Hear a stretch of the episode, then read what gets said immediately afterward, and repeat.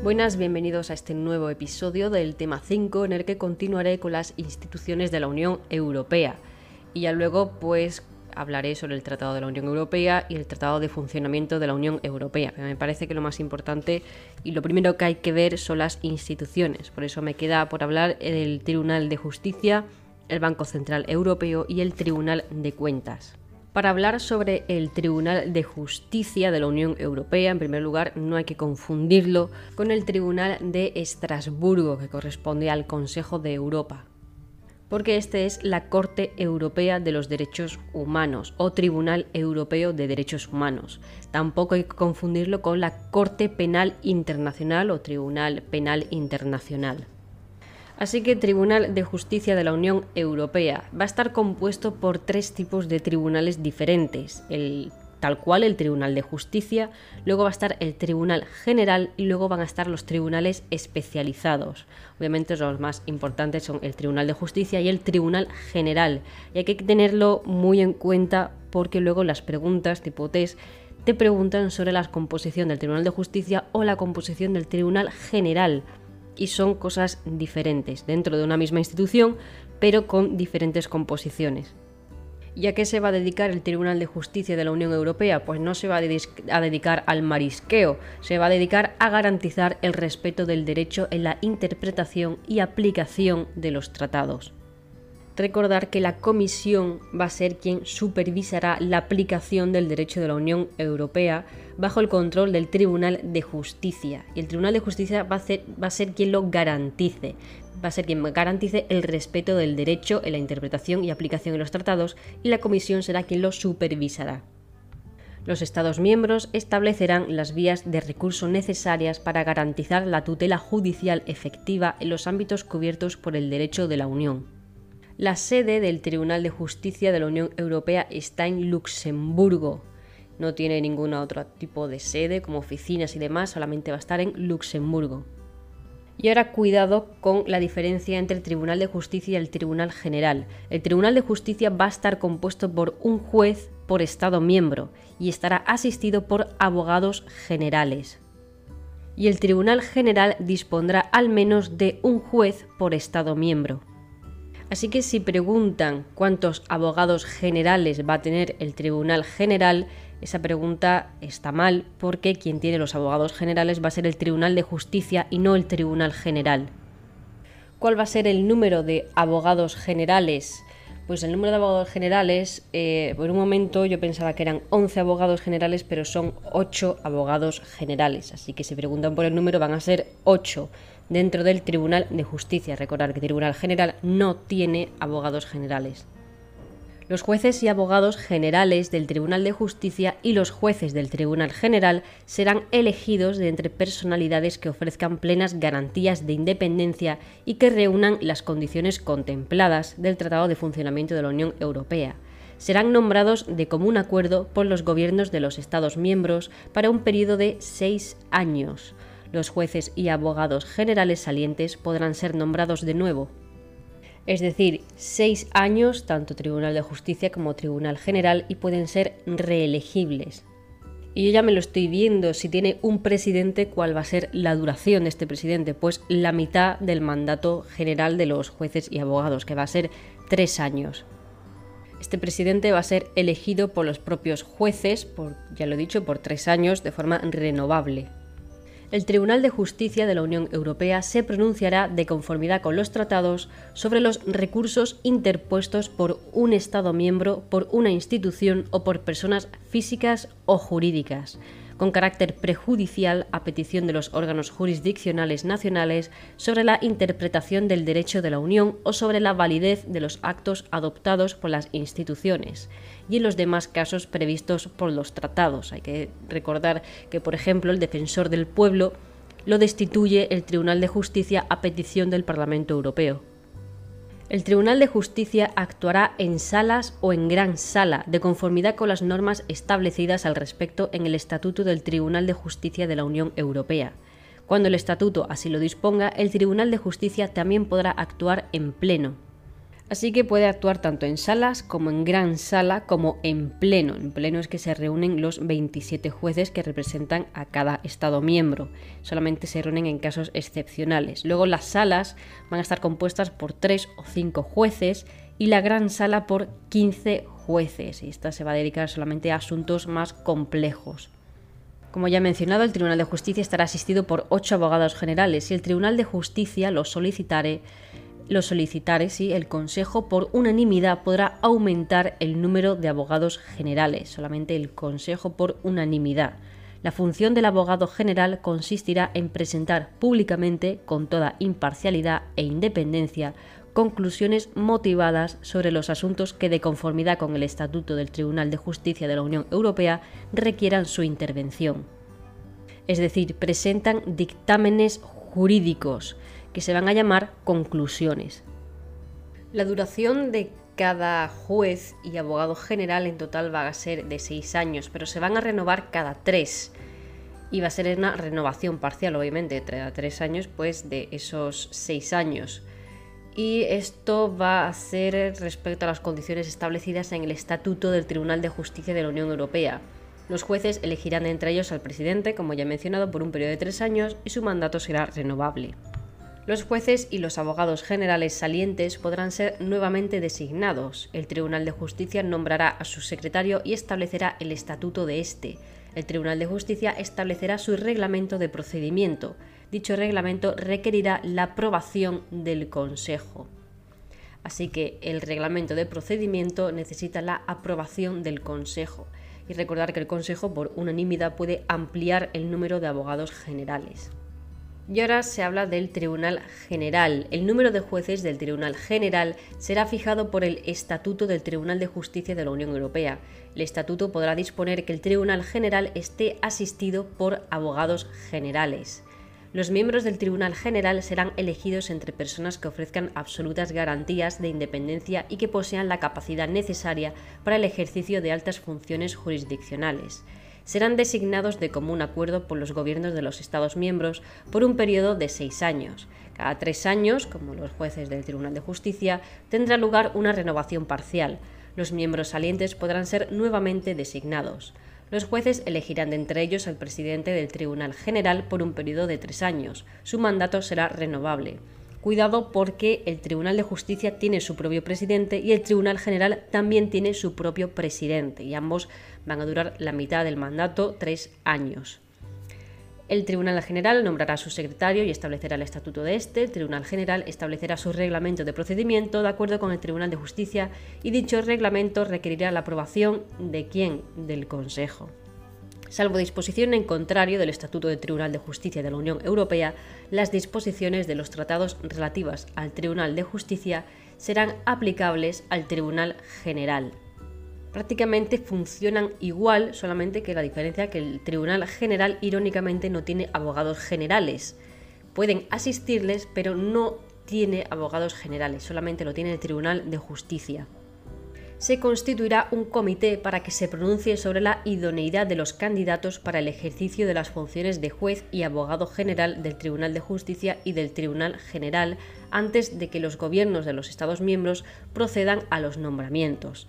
El comité estará compuesto por siete personalidades elegidas de entre antiguos miembros del Tribunal de Justicia y del Tribunal General, miembros de los órganos jurisdiccionales nacionales superiores y juristas de reconocida competencia, uno de los cuales será propuesto por el Parlamento Europeo. El Consejo adoptará una decisión por la que se establezcan las normas de funcionamiento del Comité, así como una decisión por la que se designe a sus miembros. El Consejo se pronunciará por iniciativa del presidente del Tribunal de Justicia. Así que estos jueces, tanto del Tribunal de Justicia como del Tribunal General, tienen que pasar por un casting que va a ser este comité. Este comité compuesto por siete personalidades. Respecto a las competencias del Tribunal General, el Tribunal General va a ser el que más trabaje dentro del Tribunal de Justicia de la Unión Europea, ya que el eh, Tribunal de Justicia, eh, la primera parte del Tribunal de Justicia de la Unión Europea, el que tiene los abogados generales, solamente va a trabajar y sus funciones van a ser respecto a la interpretación del derecho de la Unión o sobre la validez de los actos adoptados por las instituciones. Mientras que el Tribunal General va a hacer funciones, sus funciones van a ser sobre la legalidad de los actos legislativos, la violación de los tratados, las indemnizaciones de daños, los litigios internos entre los agentes de la Unión Europea y los Estados miembros y los contratos de derecho público o privado. Aunque el tema de los contratos públicos o privados se puede eh, aplazar, se puede llevar a un tribunal especializado, pero aún así puede tener competencia en ese tema. Y cuidado porque una pregunta, pues eso puede ser qué asuntos de derecho público o privado puede eh, asumir el Tribunal de Justicia de la Unión Europea. Pues lo asume el Tribunal General y puede asumir tanto de derecho público como privado contra las resoluciones dictadas por el Tribunal General en virtud del presente apartado, podrá interponerse recurso de casación ante el Tribunal de Justicia limitado a las cuestiones de derecho en las condiciones y dentro de los límites fijados en el Estatuto. O sea que si no estás de acuerdo con lo que te ha dictado el Tribunal General respecto a indemnizaciones, respecto a litigios, legalidad de los actos eh, legislativos y demás, pues tienes que interponer un recurso de casación. ¿Ante quién? Ante el Tribunal de Justicia, el de los abogados. El Tribunal General será competente para conocer de los recursos que se interpongan contra las resoluciones de los tribunales especializados. Las resoluciones dictadas por el Tribunal General en virtud del presente apartado podrán ser reexaminadas con carácter excepcional por el Tribunal de Justicia, en las condiciones y dentro de los límites fijados en el Estatuto, en caso de riesgo grave de que se vulnere la unidad o la coherencia del derecho de la Unión. El Tribunal General será competente para conocer de las cuestiones prejudiciales, en materias específicas determinadas por el Estatuto es decir, puede ser competente para las cuestiones prejudiciales respecto a la interpretación del derecho de la Unión Europea, para que luego se vaya ese tema al Tribunal de Justicia. Cuando el Tribunal General considere que el asunto requiere una resolución de principio que pueda afectar a la unidad o la coherencia del derecho de la Unión, podrá remitir el asunto ante el Tribunal de Justicia para que éste resuelva. A partir de aquí viene una cosa dura, viene una cosa complicada, así que esto es el artículo 257 y escucharme esto va a ser un puto coñazo, así que si alguien me quiere escuchar, bien, enhorabuena, sino que pase al siguiente punto que lo pondré en el índice respecto al Banco Central Europeo, creo que es el siguiente punto. Pero bueno, lo siguiente es cómo funciona más, eh, cómo funciona el desarrollo del Tribunal de Justicia de la Unión Europea en el, Tratado de Funcionamiento de la Unión Europea.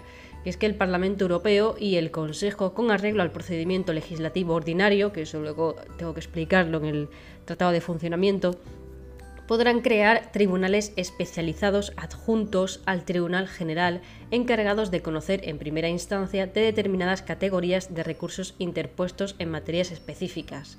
El tema de tribunales especializados ya lo sabemos, solamente que quién adjudica estos tribunales especializados al Tribunal General, pues el Parlamento Europeo y el, Consejo por el procedimiento legislativo ordinario, básicamente que se ponen de acuerdo.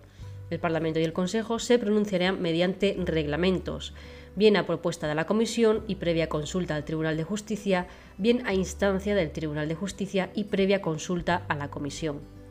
El reglamento por el que se cree un tribunal especializado fijará las normas relativas a la composición de dicho tribunal y precisará el alcance de las competencias que se le atribuyan.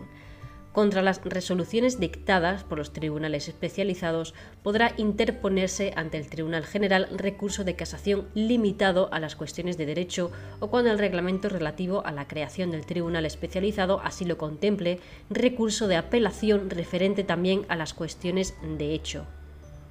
El recurso de casación ya lo sabemos que se hace en contra de las resoluciones del Tribunal General que automáticamente suben al Tribunal de Justicia para que se solucionen. Pero cuando hay un tribunal especializado y está dentro de su creación, dentro de los estatutos de su creación y demás, en vez de eh, tribunal en vez de recurso de casación es recurso de apelación. Los miembros de los tribunales especializados serán elegidos entre personas que ofrezcan absolutas garantías de independencia y que posean la capacidad necesaria para el ejercicio de funciones jurisdiccionales. Serán designados por el Consejo por unanimidad. Los tribunales especializados establecerán su reglamento de procedimiento de acuerdo con el Tribunal de Justicia. reglamento de procedimiento también nos sonaba por el tema del Tribunal de Justicia como Tribunal General, que lo tiene que aprobar el Consejo. Pues también le ocurre a los tribunales especializados. Tiene que aprobar este reglamento de procedimiento el Consejo. Se me está acabando la batería del portátil. Salvo disposición en contrario del reglamento por el que se cree el Tribunal especializado, las disposiciones de los tratados relativas al Tribunal de Justicia de la Unión Europea y las disposiciones del Estatuto del Tribunal de Justicia de la Unión Europea serán aplicables a los tribunales especializados. El título primero del Estatuto y su artículo 64 se aplicarán en todo caso a los tribunales especializados si alguien se quiere leer el estatuto del Tribunal de Justicia de la Unión Europea, es bienvenido, pero yo desde luego no lo voy a leer. Si la Comisión estimare que un Estado miembro ha incumplido una de las obligaciones que le incumben en virtud de los tratados, emitirá un dictamen motivado al respecto, después de haber ofrecido a dicho Estado la posibilidad de presentar sus observaciones. Si el Estado de que se trate no se obtuviere a ese dictamen en el plazo determinado por la Comisión, esta podrá recurrir al Tribunal de Justicia de la Unión Europea. Hay que recordar que la Comisión era quien supervisaba el tema del derecho de la Unión Europea. Es más, creo que actualmente hay mucha movida respecto a Hungría y Polonia. Por eso la Comisión se ha alzado y hay mucho debate en Europa sobre qué hacer con Polonia y con Hungría, si eh, no, aplican, no aplican los derechos de la Unión Europea respecto sobre todo el tema del matrimonio, el matrimonio homosexual, creo que era en Hungría que lo habían prohibido, en Polonia también están rechazando ciertas cosas y ahora mismo Europa está un poquillo en debate cualquier Estado miembro podrá recurrir al Tribunal de Justicia de la Unión Europea si estimara que otro Estado miembro ha incumplido una de las obligaciones que le incumben en virtud de los tratados. Antes de que un Estado miembro interponga contra otro Estado miembro un recurso fundado en un supuesto incumplimiento de las obligaciones que le incumben en virtud de los tratados, deberá someter el asunto a la Comisión la Comisión emitirá un dictamen motivado una vez que los Estados interesados hayan tenido la posibilidad de formular sus observaciones por escrito y oralmente en procedimiento contradictorio. Si la Comisión no hubiera emitido el dictamen en el plazo de tres meses desde la fecha de la solicitud, la falta de dictamen no será obstáculo para poder recurrir ante el Tribunal. El tema del procedimiento contradictorio lo he visto en alguna pregunta. Es muy rebuscada esta, esta pregunta respecto a cómo se queja un Estado miembro ante el Tribunal de Justicia, que primero tiene que consultarlo con la Comisión. Y entonces la Comisión tiene que emitir un, un dictamen motivado y los estados interesados tienen la posibilidad de formular sus observaciones por escrito y oralmente en procedimiento contradictorio procedimiento contradictorio. Y aunque te hayas quejado a la comisión, si en tres meses la comisión no dice nada, igualmente se va a ir al tribunal, porque obviamente es un derecho de la Unión Europea que se está saltando, eh, se está saltando todos los deberes fundamentales, así que bueno, va a ir igualmente al Tribunal de Justicia a quejarse, etcétera. Si el Tribunal de Justicia de la Unión Europea declarare que un Estado miembro ha incumplido una de las obligaciones que le incumben en virtud de los tratados, dicho Estado estará obligado a adoptar las medidas necesarias para la ejecución de la sentencia del Tribunal. Entonces, esto quiere decir que las sentencias del Tribunal de Justicia de la Unión Europea son obligatorias. Si la Comisión estimare que el Estado miembro afectado no ha adoptado las medidas necesarias para la ejecución de la sentencia del tribunal, podrá someter el asunto al Tribunal de Justicia de la Unión Europea después de haber ofrecido a dicho Estado la posibilidad de presentar sus observaciones. La Comisión indicará el importe de la suma a tanto alzado o de la multa coercitiva que deba ser pagada por el Estado miembro afectado y que considere adaptado a las circunstancias. Los siguientes artículos, los siguientes párrafos van a hablar de lo mismo, tanto la Comisión como el Tribunal, como la Comisión ante el Tribunal de Justicia puede imponer multas a tanto alzado de forma coercitiva respecto a las circunstancias, etc. Si hay reglamentos que han sido adoptados, adoptados perdón, conjuntamente por el Parlamento Europeo y el Consejo o solamente por el Consejo, el Tribunal de Justicia de la Unión Europea tiene una competencia jurisdiccional plena respecto a las sanciones previstas en dichos reglamentos. El Consejo, por unanimidad, con arreglo a un procedimiento legislativo especial y previa consulta al Parlamento Europeo, podrá adoptar disposiciones destinadas a atribuir al Tribunal de Justicia de la Unión Europea, en la medida que el Consejo determine, la competencia para resolver litigios relativos a la aplicación de los actos adoptados sobre la base de los tratados por los que se crean títulos europeos de propiedad intelectual o industrial Dichas disposiciones entrarán en vigor cuando hayan sido aprobadas por los Estados miembros de conformidad con sus respectivas normas constitucionales. El Tribunal de Justicia de la Unión Europea controlará la legalidad de los actos legislativos, de los actos del Consejo, de la Comisión y del Banco Central Europeo que no sean recomendaciones o dictámenes, y de los actos del Parlamento y del Consejo Europeo destinados a producir efectos jurídicos frente a terceros, controlará también la legalidad de los actos de los órganos u organismos de la Unión destinados a producir efectos jurídicos frente a terceros. Esto es importante porque también trata el tema de los reglamentos, dictámenes, recomendaciones y demás, porque el Tribunal de Justicia de la Unión Europea va a controlar la legalidad de los actos legislativos del Consejo, Comisión y Banco Central Europeo que no sean recomendaciones o dictámenes es decir, que no tengan una vinculación directa.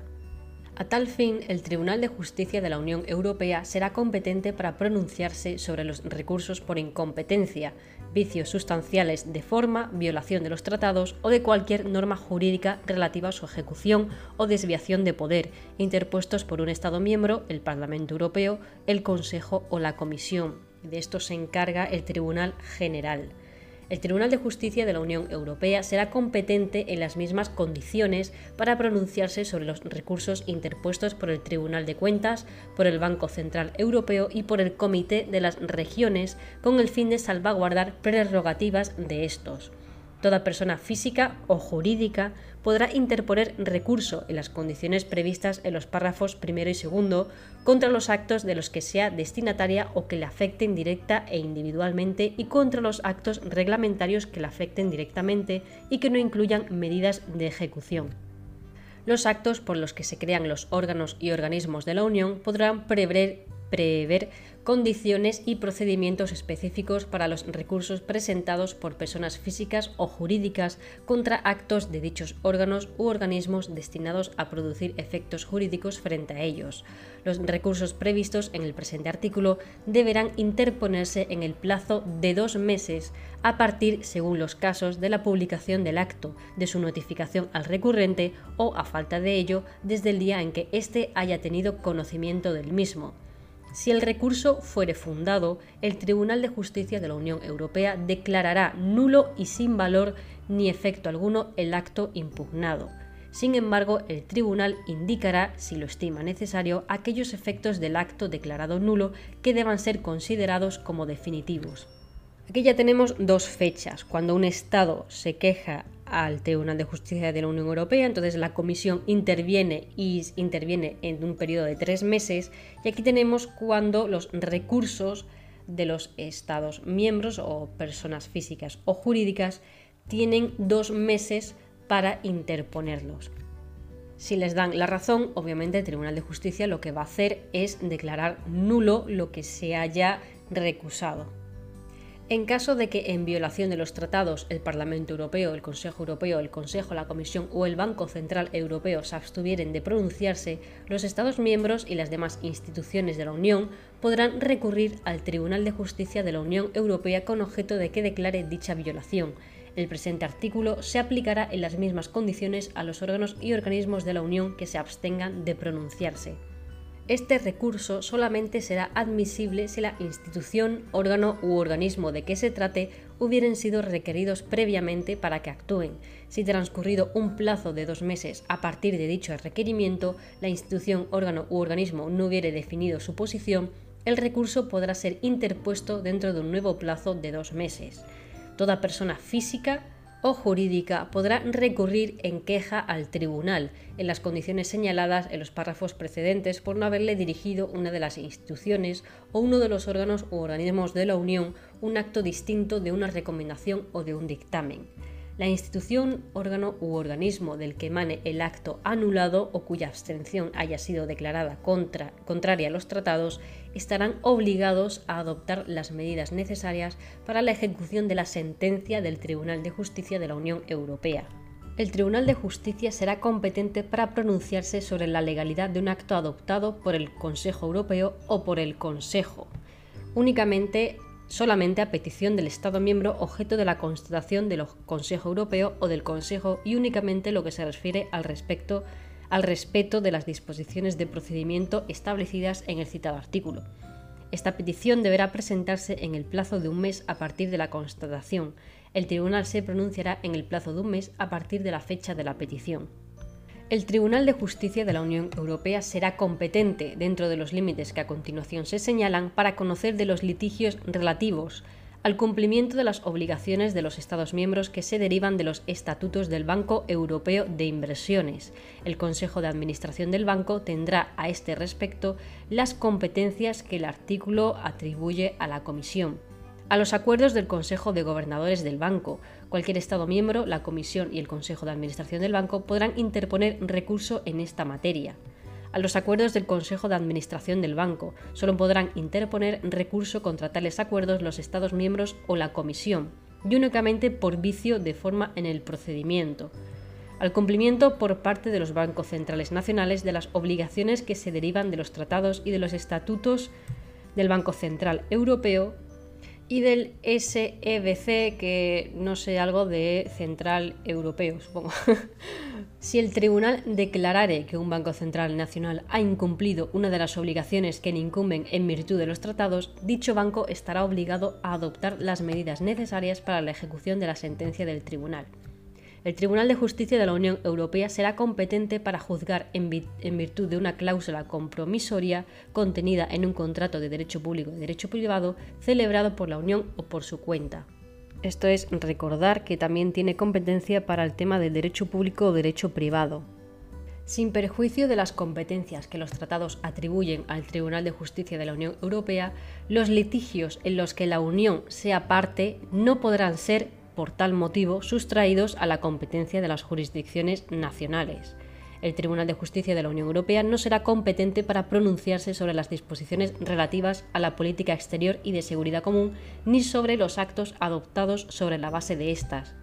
Cuidado porque aquí declara que no tiene competencia para pronunciarse sobre las disposiciones relativas a la política exterior y de seguridad común, ni sobre los actos adoptados sobre la base de estas. Esto le va a corresponder seguramente al alto representante y al Consejo. No obstante, sí puede pronunciarse respecto a la legalidad de las decisiones adoptadas por el Consejo no será competente para comprobar la validez o proporcionalidad de operaciones efectuadas por la policía u otros servicios con funciones coercitivas de un Estado miembro, ni para pronunciarse sobre el ejercicio de las responsabilidades que incumben a los Estados miembros respecto del mantenimiento del orden público y de la salvaguardia de la seguridad interior. Los recursos interpuestos ante el Tribunal de Justicia de la Unión Europea no tendrán efecto suspensivo. Sin embargo, el Tribunal podrá, si estima que las circunstancias así lo exigen, ordenar la suspensión de la ejecución del acto impugnado. El Tribunal de Justicia de la Unión Europea podrá ordenar las medidas provisionales necesarias en los asuntos de que esté conociendo. Las sentencias del Tribunal de Justicia de la Unión Europea tendrán fuerza ejecutiva, el Estatuto del Tribunal de Justicia de la Unión Europea se fijará en un protocolo independiente. El Parlamento Europeo y el Consejo, con arreglo al procedimiento legislativo ordinario, podrán modificar las disposiciones del Estatuto. El Parlamento Europeo y el Consejo se pronunciarán bien a petición del Tribunal de Justicia y previa consulta a la Comisión, bien a propuesta de la Comisión y previa consulta al Tribunal de Justicia. Y esto es todo lo que se puede decir del Tribunal de Justicia. Lo siguiente va a ser el Banco Central Europeo y el Tribunal de Cuentas, que hay que recordar que estas dos instituciones no entran dentro del Tratado de la Unión Europea, sino en el Tratado de Funcionamiento de la Unión Europea. Es la única diferencia respecto a las instituciones. Así que la siguiente institución es el Banco Central Europeo, ya en el Tratado de Funcionamiento de la Unión Europea a partir del artículo 282. El Banco Central Europeo y los bancos centrales nacionales constituirán el Sistema Europeo de Bancos Centrales, el SEBC, que no sabía lo que era anteriormente respecto al Tribunal de Justicia, que también puede imponer recursos y demás, pues el Banco Central Europeo y los bancos centrales nacionales van a constituir el Sistema Europeo de Bancos Centrales. El Banco Central Europeo y los bancos centrales nacionales de los Estados miembros cuya moneda es el euro, que constituyen el eurosistema, dirigirán la política monetaria de la Unión. El sistema europeo de bancos centrales estará dirigido por los órganos rectores del Banco Central Europeo. El objetivo principal del sistema europeo de bancos centrales será mantener la estabilidad de precios. Sin perjuicio de este objetivo, prestará apoyo a las políticas económicas generales de la Unión para contribuir a la consecución de los objetivos de estas. El Banco Central Europeo tendrá personalidad jurídica. Le corresponderá en exclusiva autorizar la emisión del euro será independiente en el ejercicio de sus competencias y en la gestión de sus finanzas. Las instituciones, órganos y organismos de la Unión y los gobiernos de los Estados miembros respetarán esta independencia. La sede del Banco Central Europeo es la única que resalta mucho porque no es Luxemburgo, no es Bruselas, no es Estrasburgo, es Frankfurt. No sé, Frankfurt Frankfurt, no sé el palabra alemán, pues Frankfurt es la sede del Banco Central Europeo. Los Estados miembros cuya moneda no sea el euro y los bancos centrales de estos mantendrán sus competencias en el ámbito monetario. Hay que tener en cuenta una cosa respecto a los miembros de la Unión Europea, porque están los miembros y los no miembros. Dentro de los miembros puede haber gente, gente, puede haber estados que tengan eh, el euro adoptado y gente y estados que no, es que hablo de gente, como si fuesen personas, cada estado miembro. Bueno, si hablo de gente, son estados miembros. Dentro de, las, los miembros de la Unión Europea, aparte de los no miembros, eh, puede haber estados que tengan euro y otros que no tengan euro. También puede haber estados que acepten estados Schengen que no acepten estados Schengen. Entonces depende mucho de si te sabes toda la lista o solamente algunos estados clave que pueden ni tener euro, ni estado Schengen, ni estar dentro de la Unión Europea. Porque, por ejemplo, dentro de la zona euro está Alemania, Austria, Bélgica, Chipre, Eslovaquia, Eslovenia, España, Estonia, Finlandia, Francia, Grecia, Irlanda, Italia, Letonia, Lituania, Luxemburgo, Malta, Países Bajos y Portugal. Bulgaria, por ejemplo, es miembro de la Unión Europea, pero no tiene el euro. Croacia, igual. República Checa, también. Hungría, Polonia, Suecia y Rumanía. Todos estos están dentro de la Unión Europea, pero no están dentro de la eurozona, no tienen el euro adoptado. Aún así, tú puedes ir a los países, puedes ir a Polonia, puedes ir a Rumanía. Yo he ido a Rumanía, he ido a Polonia y no hay problema con usar el euro. En los ámbitos que entren dentro de sus atribuciones se consultará al Banco Central Europeo sobre todo proyecto de acto de la Unión y sobre todo proyecto de normativa a escala nacional, el banco podrá emitir dictámenes. El Consejo de Gobierno del Banco Central Europeo estará formado por los miembros del Comité Ejecutivo del Banco Central Europeo y los gobernadores de los bancos centrales nacionales de los Estados miembros cuya moneda sea el euro. Bueno, aquí ya se empieza a descomponer el Banco Central Europeo en distintas, distintas formaciones para controlar mejor, para coordinarse mejor. Entonces tenemos el Consejo de Gobierno, Consejo de Gobierno del Banco Central Europeo, que va a estar formado por los miembros del Comité Ejecutivo del Banco Central Europeo. Entonces ya sabemos que tiene un Consejo de Gobierno y un Comité Ejecutivo y este comité ejecutivo va a estar compuesto por el presidente, el vicepresidente y otros cuatro miembros. Este presidente, vicepresidente y demás miembros del comité ejecutivo van a ser nombrados por el Consejo Europeo, por los jefes, por mayoría cualificada de entre personas de reconocido prestigio y experiencia profesional en asuntos monetarios o bancarios, sobre la base de una recomendación del Consejo y previa consulta al Parlamento Europeo y al Consejo de Gobierno del Banco Central Europeo. Así que el Consejo de Gobierno está compuesto por este comité ejecutivo, que son las altas partes, presidente, vicepresidente y demás miembros, y por los gobernadores de los bancos centrales nacionales de los Estados miembros cuya moneda sea el euro, o sea, los gobernadores de los bancos centrales, los que apoquinan. Su mandato tendrá una duración de 8 años y no será renovable. 8 años, es muy distinto a los 5 años o los 6 años del Tribunal de Justicia. El Tribunal de Cuentas también son 6 años y estos son 8 años y no son renovables. Solo podrán ser miembros del Comité Ejecutivo los nacionales de los Estados miembros. El presidente del Consejo y un miembro de la Comisión podrán participar sin derecho de voto en las reuniones del Consejo de Gobierno del Banco Central Europeo.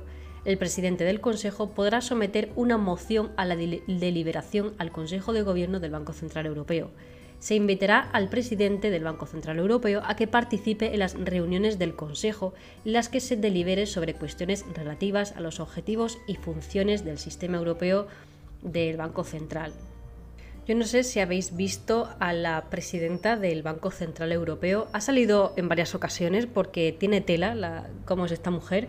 Parece una villana de película de Disney. O sea, es una villana de película de Disney, tiene toda la cara. Yo, a ver, no sé, no quiero insultar a nadie, pero tú la ves y dices, hostias, aparte de las perlitas que suelta de vez en cuando. Y entre eh, las redes sociales y demás, la verdad es que no es muy querida. Pero bueno, el Banco Central Europeo remitirá un informe anual sobre las actividades del sistema europeo y sobre la política monetaria del año precedente y del año en curso al Parlamento Europeo, al Consejo y a la Comisión, así como al Consejo Europeo. El presidente del Banco Central Europeo presentará dicho informe al Consejo y al Parlamento Europeo, que podrá proceder a un debate general sobre esa base el presidente del Banco Central Europeo y los restantes miembros del Comité Ejecutivo, a petición del Parlamento Europeo o por iniciativa propia, podrán ser oídos por las comisiones competentes del Parlamento Europeo. Simplemente recordar que la presidencia y todos los mandatos de todo el Banco Central Europeo son ocho años no renovables, elegidos por el Consejo Europeo por mayoría cualificada y sobre una recomendación basada en el Consejo, el Parlamento y el Consejo de Gobierno del Banco Central Europeo. El Consejo de Gobierno, que es el Comité Ejecutivo, presidente y vicepresidente de más miembros, y los gobernadores de los bancos centrales nacionales. La última institución, y que como bien se dice en el Tratado de la Unión Europea, solamente se va a desarrollar en el Tratado de Funcionamiento de la Unión Europea como el Banco Central Europeo, es el Tribunal de Cuentas, en el artículo 285 del Tratado de Funcionamiento de la Unión Europea.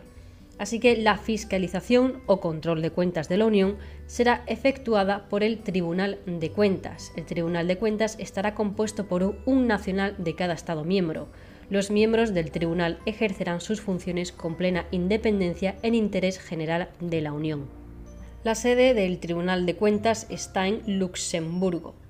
Los miembros del Tribunal de Cuentas serán elegidos entre personalidades que pertenezcan o hayan pertenecido en sus respectivos estados a las instituciones de control externo o que estén especialmente calificadas para esta función. Deberán ofrecer absolutas garantías de independencia. Los miembros del Tribunal de Cuentas serán nombrados para un periodo de seis años. El Consejo, previa consulta al Parlamento Europeo, adoptará la lista de miembros establecida de conformidad con las propuestas presentadas por cada Estado miembro. El mandato de los miembros del Tribunal de Cuentas será renovable. ¿Por cuántos años? Seis años. ¿Renovable? Sí. Los miembros elegirán de entre ellos al presidente del Tribunal de Cuentas por un periodo de tres años. Su mandato será renovable. Obviamente, la duración, la legislación de este Tribunal de Cuentas son seis años. La presidencia va a ser la mitad, tres años. En el cumplimiento de sus funciones, los miembros del Tribunal de Cuentas no solicitarán ni aceptarán instrucciones de ningún gobierno ni de ningún organismo. Se abstendrán de realizar cualquier acto incompatible con el carácter de sus funciones los miembros del Tribunal de Cuentas no podrán, mientras dure su mandato, ejercer ninguna otra actividad profesional, retribuida o no. En el momento de asumir sus funciones, se comprometerán solemnemente a respetar, mientras dure su mandato y aún después de finalizar este, las obligaciones derivadas de su cargo y en especial los deberes de honestidad y discreción en cuanto a la aceptación, una vez terminado su mandato, de determinadas funciones o beneficios aparte de los casos de renovación periódica y fallecimiento, el mandato de los miembros del Tribunal de Cuentas concluirá individualmente por dimisión voluntaria o cese declarado por el Tribunal de Justicia. el interesado será sustituido por el tiempo que falte para terminar el mandato. Salvo en caso de cese, los miembros del Tribunal de Cuentas permanecerán en su cargo hasta su sustitución. Los miembros del Tribunal de Cuentas solo podrán ser relevados de sus funciones o privados de su derecho a la pensión o de cualquier otro beneficio sustitutivo si el Tribunal de Justicia, a instancia del Tribunal de Cuentas, declarare que dejan de reunir las condiciones requeridas o de cumplir las obligaciones que dimanan de su cargo. El Consejo fijará las condiciones de empleo y en particular los sueldos, dietas y pensiones del presidente y de los demás miembros del Tribunal de Cuentas Fijará también cualesquiera otros emolumentos de carácter retributivo. Las disposiciones del protocolo sobre los privilegios y las inmunidades de la Unión Europea aplicables a los jueces del Tribunal de Justicia de la Unión Europea serán igualmente aplicables a los miembros del Tribunal de Cuentas. Esto es un calco, pero calco de la Constitución española. El Tribunal de Cuentas examinará las cuentas de la totalidad de los ingresos y gastos de la Unión, examinará también las cuentas de la totalidad de los ingresos y gastos de cualquier órgano u organismo creado por la Unión en la medida en que el acto constitutivo de dicho órgano u organismo no excluya dicho examen. El Tribunal de Cuentas presentará al Parlamento Europeo y al Consejo una declaración sobre la fiabilidad de las cuentas y la regularidad y legalidad de las operaciones correspondientes que será publicada en el Diario Oficial de la Unión Europea, es el equivalente al BOE, pero Diario Oficial de la Unión Europea. Dicha declaración podrá completarse con observaciones específicas sobre cada uno de los ámbitos principales de la actividad de la Unión. El Tribunal de Cuentas examinará la legalidad y regularidad de los ingresos y gastos y garantizará una buena gestión financiera. Al hacerlo, informará en particular de cualquier caso de irregularidad. El control de los ingresos se efectuará sobre la base de las liquidaciones y de las cantidades entregadas a la Unión. El control de los gastos se efectuará sobre la base de los compromisos asumidos y los pagos realizados. Ambos controles podrán efectuarse antes del cierre de las cuentas del ejercicio presupuestario considerado.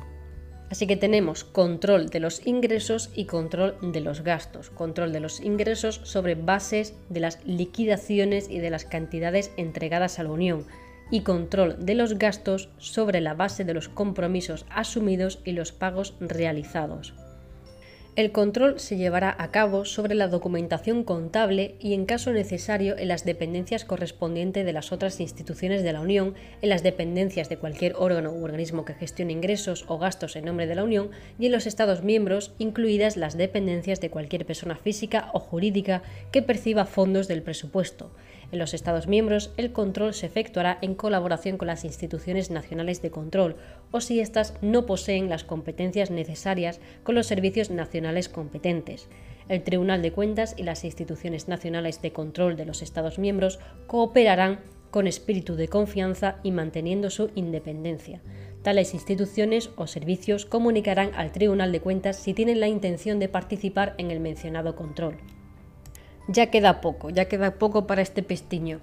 Las otras instituciones de la Unión, cualquier órgano u organismo que gestione ingresos o gastos en nombre de la Unión, cualquier persona física o jurídica que perciba fondos del presupuesto y las instituciones nacionales de control, o si éstas no poseen las competencias necesarias, los servicios nacionales competentes comunicarán al Tribunal de Cuentas, a instancia de éste, cualquier documento o información necesarios para el cumplimiento de su misión.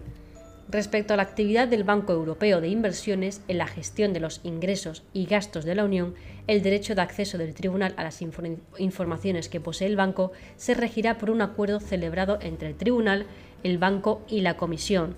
En ausencia de dicho acuerdo, el Tribunal tendrá, no obstante, acceso a las informaciones necesarias para el control de los ingresos y gastos de la Unión gestionados por el banco.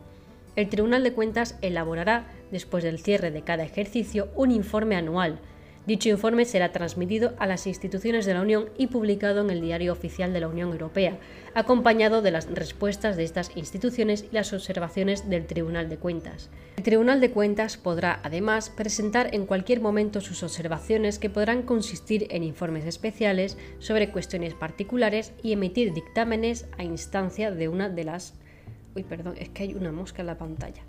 Y emitir dictámenes a instancia de una de las demás instituciones de la Unión.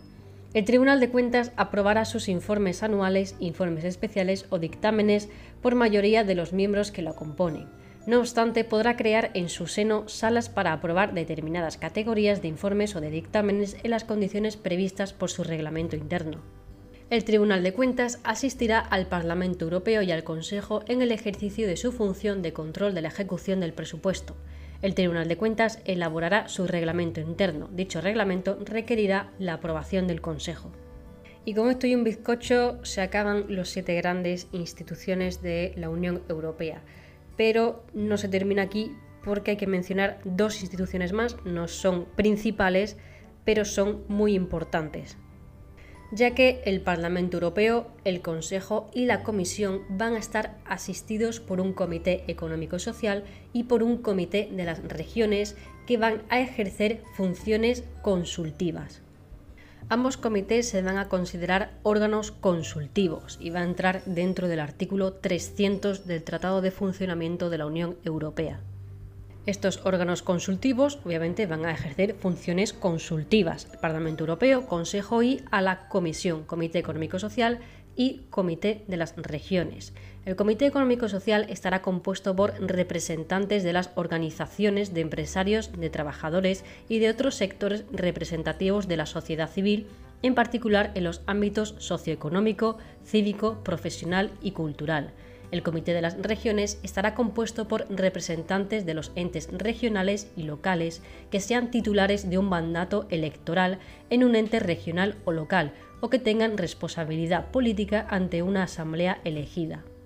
Los miembros de ambos comités no estarán vinculados por ningún mandato imperativo, ejercerán sus funciones con plena independencia en interés general de la Unión.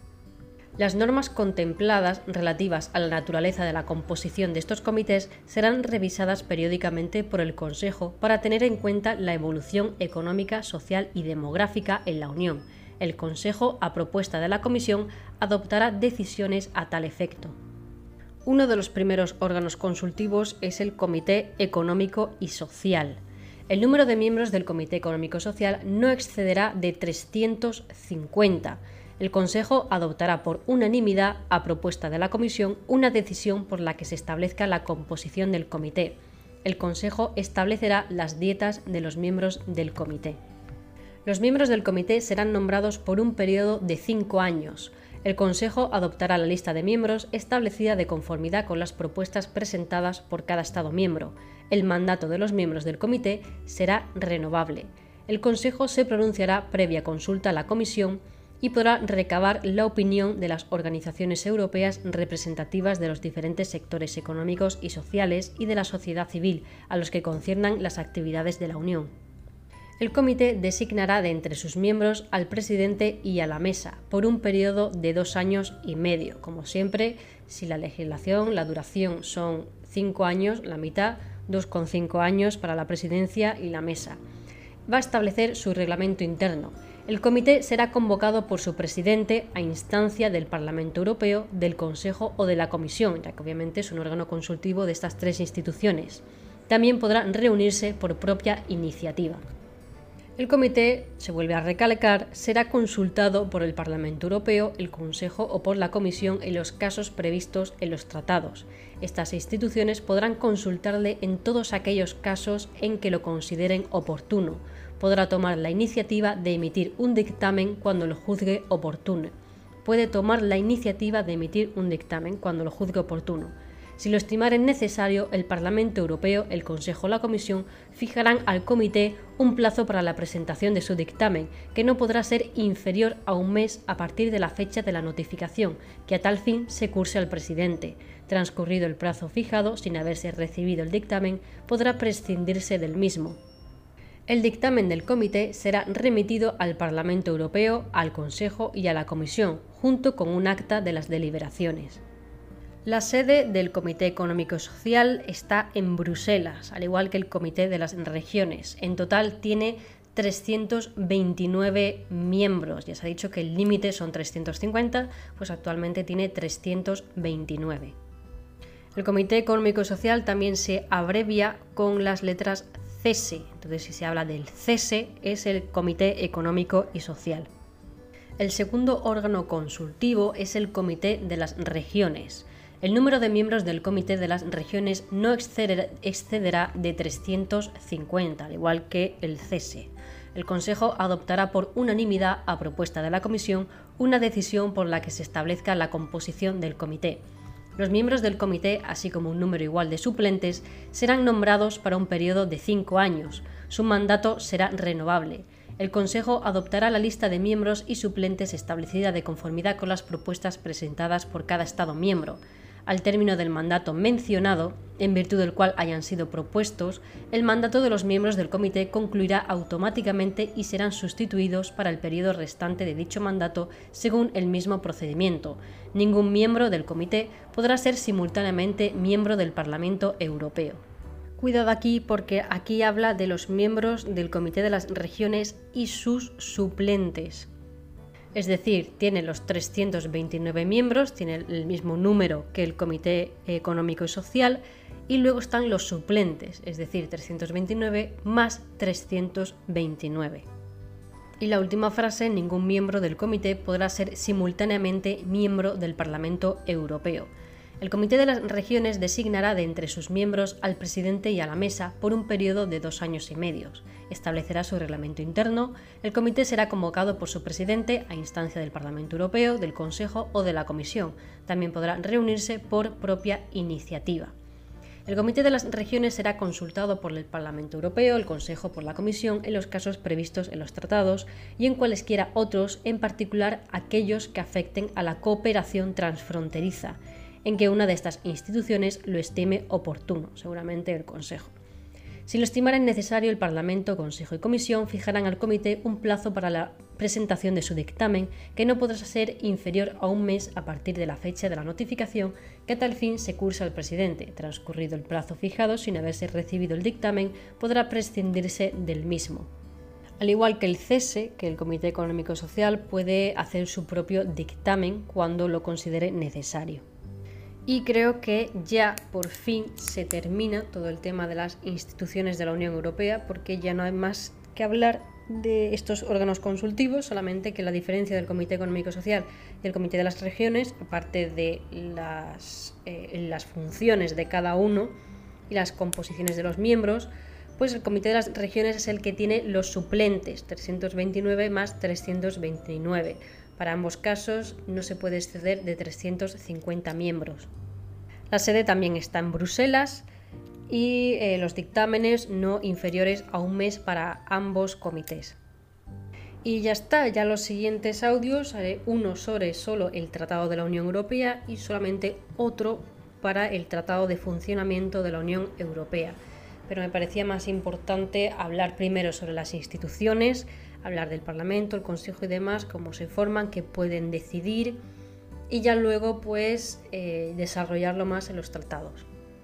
Y tener presente sobre todo a los defensores, al defensor del pueblo, al alto representante y a los órganos consultivos, tanto al Comité Económico Social como al Comité de las Regiones. Así que esto es todo. Si alguien me ha escuchado hasta aquí, enhorabuena, gracias y lo siento por el tocho. Aún así está todo em, en los PDFs de la Unión Europea, el BOE consolidado, está todo. O sea, no me invento nada. Así que nada, el siguiente audio sobre el Tratado de la Unión Europea.